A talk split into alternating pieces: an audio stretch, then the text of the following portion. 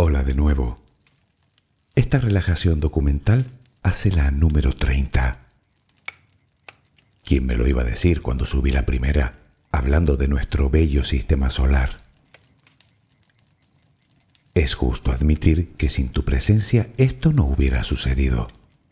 Por eso te doy las gracias de todo corazón.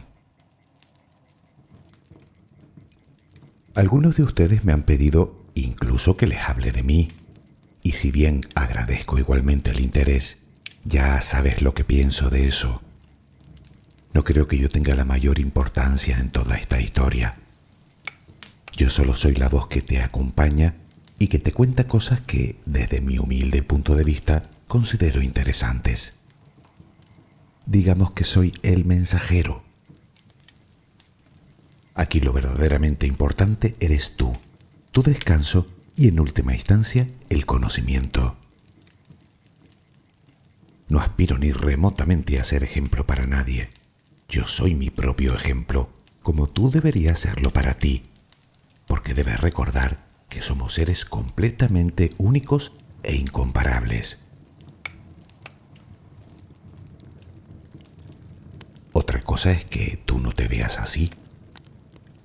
Tal vez seas de esas personas que se creen del montón, con poco o ningún interés para nadie, con una inteligencia normal, con habilidades comunes, con un talento discreto, digamos una persona sin brillo. ¿Es así? ¿Te ves así? ¿Te ven así?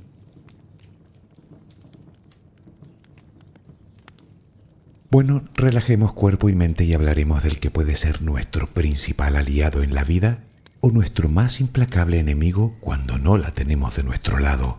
Me refiero a la autoestima.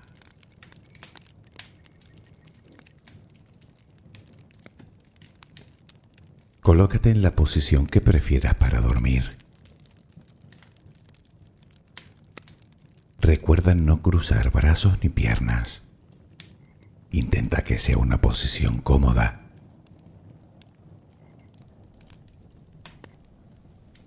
Toma una respiración muy profunda por la nariz.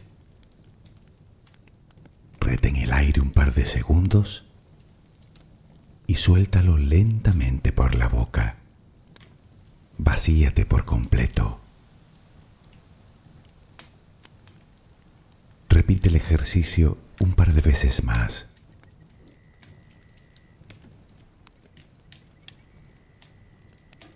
Ahora continúa respirando serenamente. Cada vez que exhalas, notas cómo sale de ti todo el estrés y toda la tensión acumulada durante el día.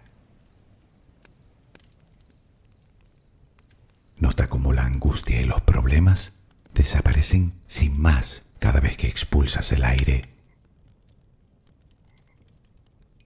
Inspira y exhala. Ahora relajaremos el cuerpo. Visualiza tus pies apoyados sobre la cama. Nota cómo poco a poco se van relajando. Nota cómo se relajan los dedos, los empeines, los tobillos. Todas las articulaciones quedan relajadas. Centra la atención ahora en las piernas percibe cómo se relajan también. Se relajan los gemelos, los muslos. Nota el peso.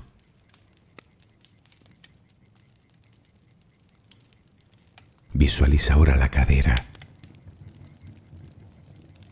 Nota cómo se relaja. Nota el peso sobre los glúteos. Cada vez te resulta más difícil moverte.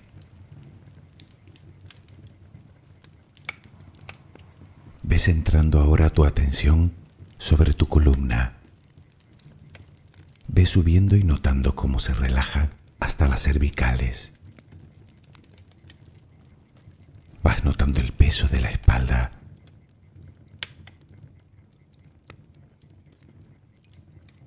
Nota los brazos, cómo se relajan. Nota los codos sobre la cama. Nota los antebrazos. Nota su peso. Nota el peso de las manos, de los dedos. Visualiza tus hombros. La gravedad los empuja contra la cama. Continúa por el cuello se relaja completamente. La cabeza, el cuero cabelludo, la mandíbula inferior. Hemos relajado ya el cuerpo completamente. Notas cómo descansa. Procura que tu respiración siga siendo serena y tranquila.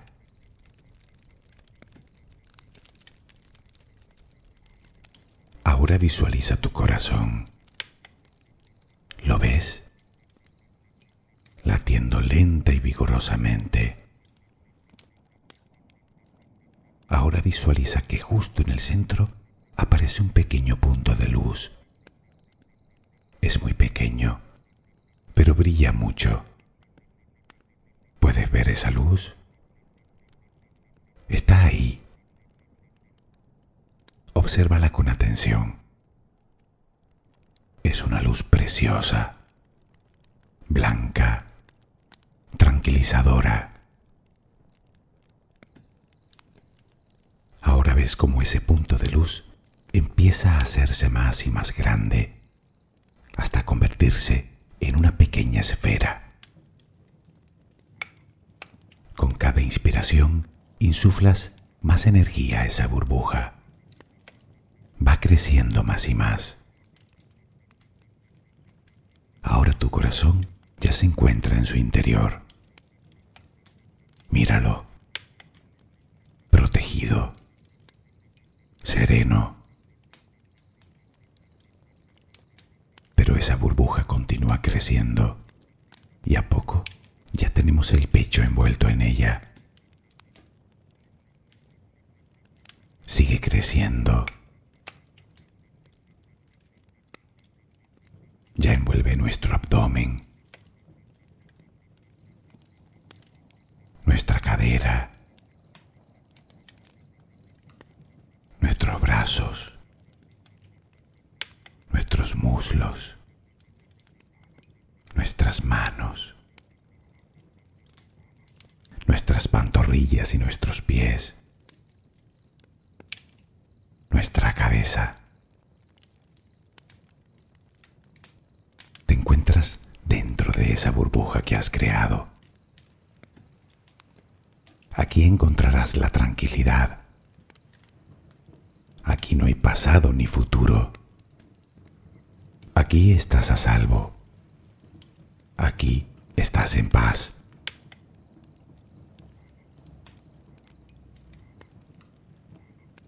Dime, ¿qué ves cuando te miras al espejo? ¿Qué te inspiras a ti mismo o a ti misma? ¿Rabia? ¿Compasión? ¿Amor? ¿Desprecio? ¿Te ves atractivo o atractiva o más bien con poca gracia? ¿Ya te has respondido? Ahora vuelve a pensar en la respuesta. ¿Es la misma que le darías a la persona que más quieres si ella te lo preguntara? Tengo la sensación de que no. Memorízala porque luego volveremos con esa respuesta.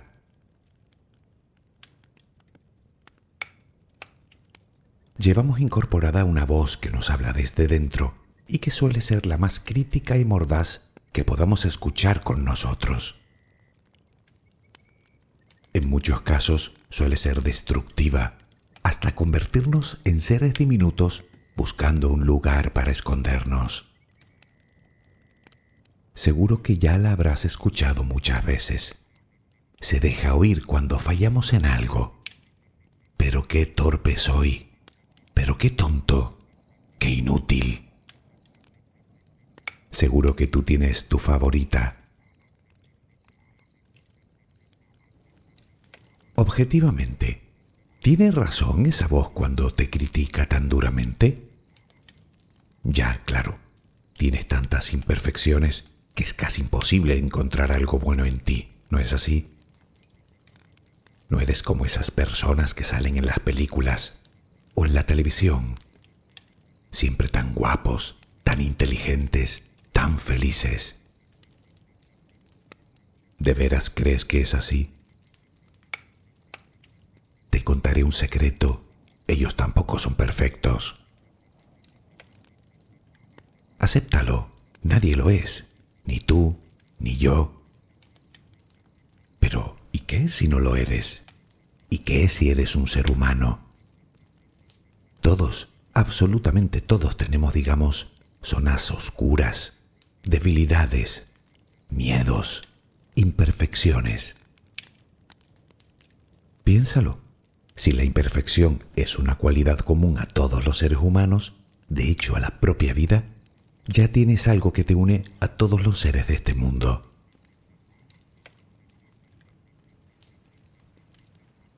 Lo que te propongo es bien sencillo, comenzar a aceptarlo, pero aceptarlo de verdad.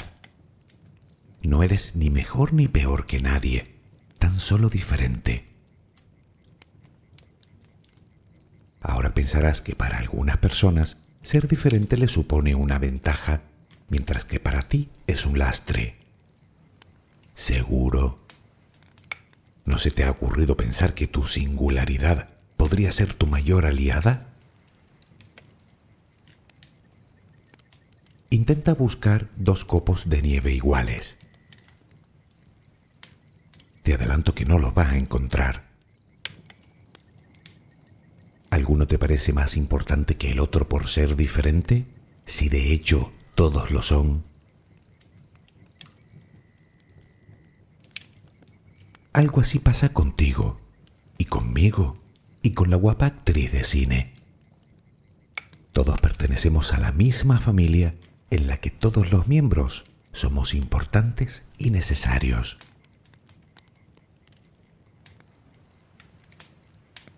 ¿Aún recuerdas la respuesta que te diste antes cuando te pregunté pues debes saber que es el fiel reflejo de la imagen que tienes de ti mismo o de ti misma. Y no hablo de la que sale en el espejo, sino de la que tienes grabada a fuego en tu cabeza.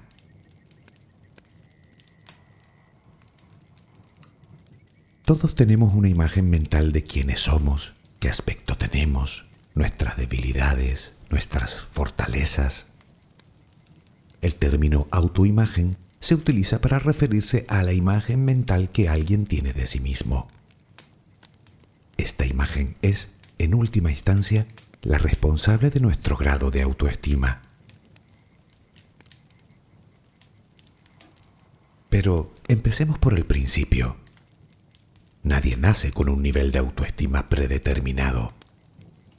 Dicho grado se va desarrollando a lo largo de nuestra vida y los factores que intervienen en su formación y desarrollo pueden dividirse en dos grandes grupos, digamos, los factores ambientales y los factores puramente cognitivos. En los primeros se hace referencia a los acontecimientos, anécdotas, circunstancias y situaciones que vivimos a lo largo de nuestra existencia. Naturalmente se incluyen en este grupo las relaciones que hayamos mantenido con familiares, amigos, maestros. Ya sabes que en muchos casos es a ellos a quienes escuchamos cuando nuestra voz crítica hace su aparición.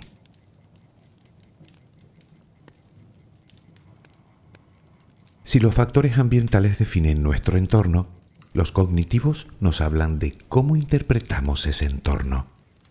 Me explico. Nuestra forma de ver el mundo influye notablemente en cómo nos sentimos. Y ese sentimiento afecta a su vez a nuestros niveles de autoestima. ¿Por qué existen personas que ante el más mínimo error cometido se juzgan como torpes e incapaces de hacer nada bien, mientras que otras lo aceptan, aprenden y siguen adelante? Otra pregunta, ¿tú a cuál de los dos tipos perteneces?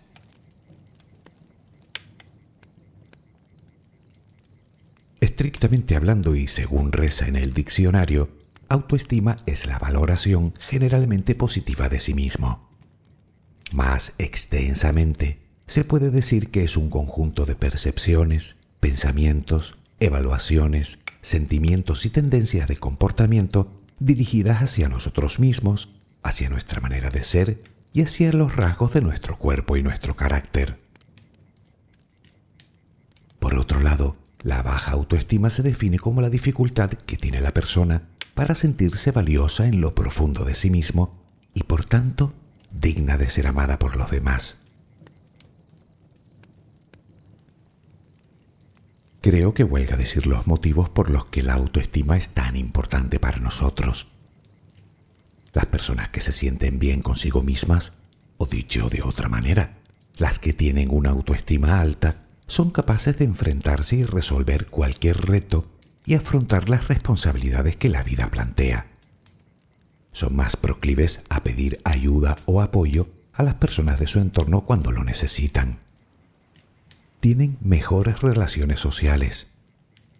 Además, rinden más en sus trabajos o en sus estudios. En definitiva, son más felices. Tener una buena autoestima te permite aceptarte tal como eres y vivir la vida de una forma más plena. Por su parte, las personas con la autoestima baja buscan, incluso sin ser conscientes de ello, la aprobación y el reconocimiento de los demás. Además, suelen tener dificultad para ser ellas mismas y poder expresarse libremente, así como para decir no al otro sin sentirse mal por ello. Las consecuencias de tener una autoestima baja pueden afectar no solamente a nuestras emociones, sino también a nuestra salud y por añadidura a nuestra vida.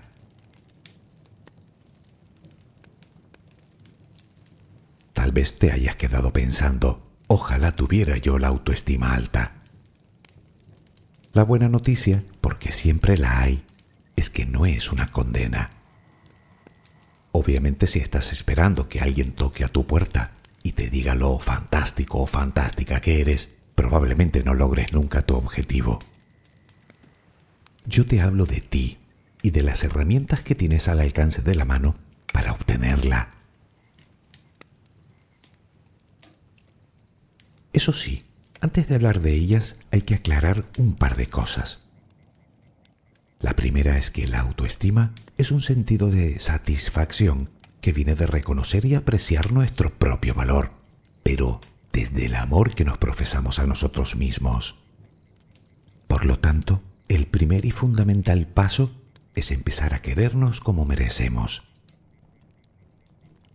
Por otro lado, y casi tan importante como la anterior, es que en la autoestima no tiene cabida la comparación ni la competición.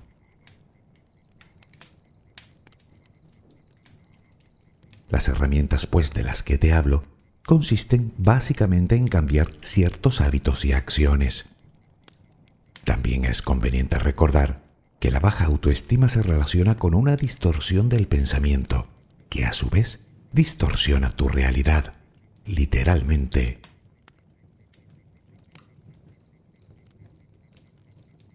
Así pues, si se trata de una forma inadecuada o equívoca de pensar, parece natural que la siguiente acción se dirija a corregir estos errores. Comienza pues por silenciar tu voz crítica.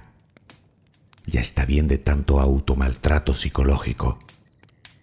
Se acabó eso de decir nunca lo haré bien, o no soy capaz, o soy un torpe. no aceptes nunca esos pensamientos. Cuando acudan a tu cabeza simplemente di, para. Ten compasión de ti y respétate. Sé consciente de que no estás siendo objetivo u objetiva, de que es tu voz crítica la que habla, de que te has acostumbrado a centrarte solo en tus aspectos negativos.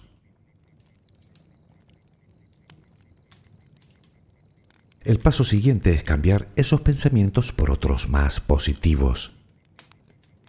Háblate como hablarías a un ser amado, con cariño, con compasión, con amabilidad. Deja de buscar culpables. Es una pérdida de tiempo y de energía. Pero sobre todo, aprende a amarte y valorarte. De ahí se desprenderá todo lo demás.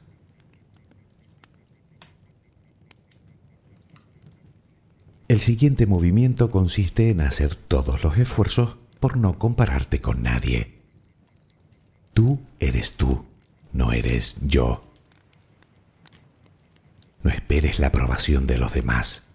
Sé que esto resulta ciertamente complicado, habida cuenta de que lo hacemos sin pensar, con el único fin de agradar y ser aceptados. Pero si sientes la necesidad de dar tu opinión, no te la calles eso sí, exprésala con educación y asertividad. Seguro que tú también tienes algo que aportar.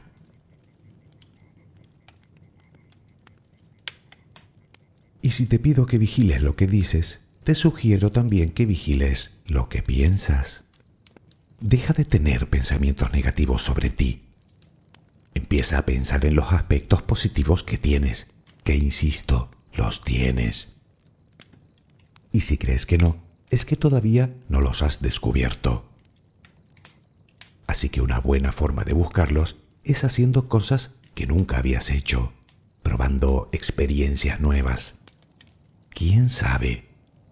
Pero que la meta no sea la perfección, sino la propia experiencia de hacerlo, de vivirlo. Puedes hacer una lista con tus logros y tus aciertos en la vida.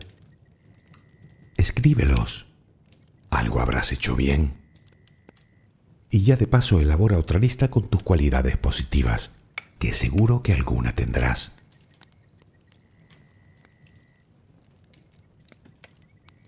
Debemos aceptar que cometemos y cometeremos errores. Es parte de nuestra naturaleza. Por lo tanto, lo mejor sería aceptarlos como grandes oportunidades de aprender y de crecer. Sería bueno, pues, prestar atención a nuestro entorno. ¿Qué quiero decir? Si tenemos una imagen negativa de nosotros, buscaremos inconscientemente a alguien que lo confirme, que nos recuerde constantemente nuestros errores, que no nos valore. Así que termina convirtiéndose en un círculo vicioso en el que tu autoestima nunca aumentará Así que rodéate de gente positiva y vital y acepta los cumplidos. O más bien, créetelos.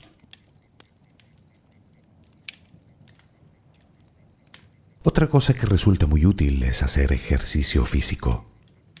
Ya sabes que mitiga la ansiedad y el estrés, mejora nuestra autoimagen, mejora nuestra salud y nos hace más felices todo un rosario de motivos para convencernos, ¿no te parece? Es importante también encontrar la raíz de nuestra falta de autoestima. Muy probablemente tenga su germen en la niñez o en la pubertad. Es necesario llegar al fondo de nuestros sentimientos negativos para superarlos por completo.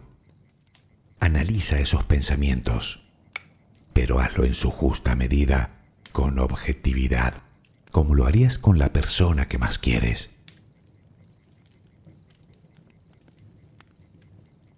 Y por último, no generalices, ni contigo ni con nadie. No eres un negado en los deportes porque no sepas jugar al baloncesto, ni eres torpe en los estudios por haber suspendido un examen. Además, el pasado nunca fue garantía de futuro. Lo que ocurriera en tu pasado no tiene por qué determinar tu futuro.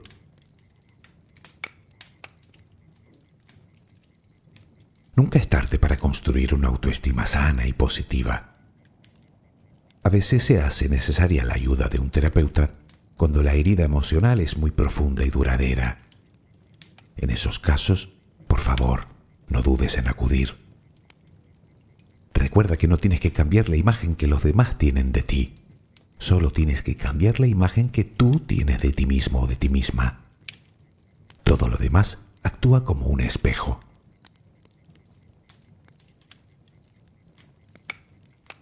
Tal vez todas estas herramientas se aparezcan ante ti como retos inexpugnables.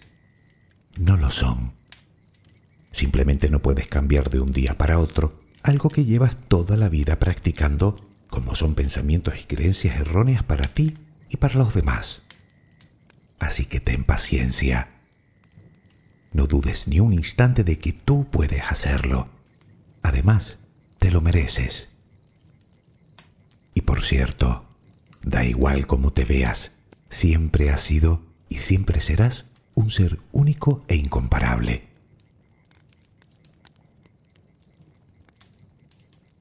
Dicen que no vemos el mundo por lo que es, sino por lo que somos. ¿Y si fuéramos amor? Que descanses. Buenas noches.